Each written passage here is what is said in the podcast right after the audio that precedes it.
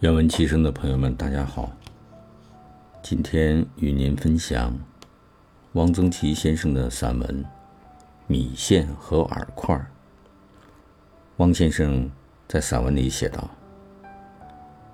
昆明米线店很多，几乎每条街都有。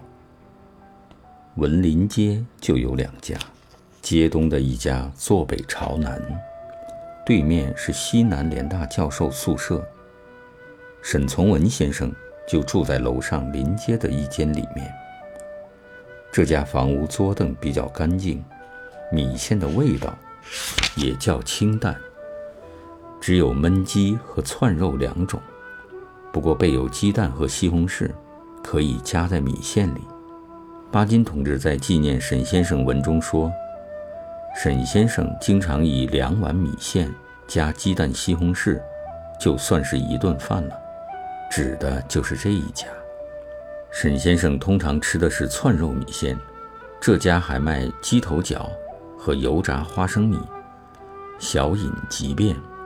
晋中四坡有一家卖趴肉米线，白汤，大块臀尖肥瘦肉煮的极趴，放大瓷盘中。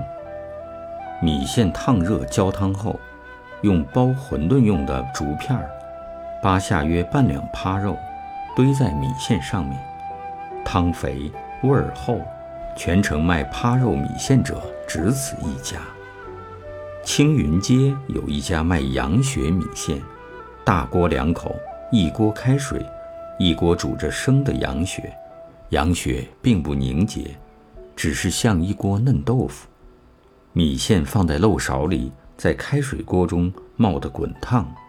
蒯羊血一大勺，盖在米线上，浇芝麻酱，撒上香菜蒜泥。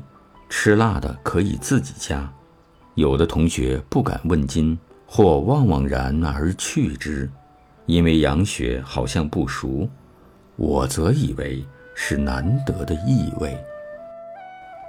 扒肉米线、羊血米线，都要尝尝。好。今天的读书分享就到这里，谢谢大家。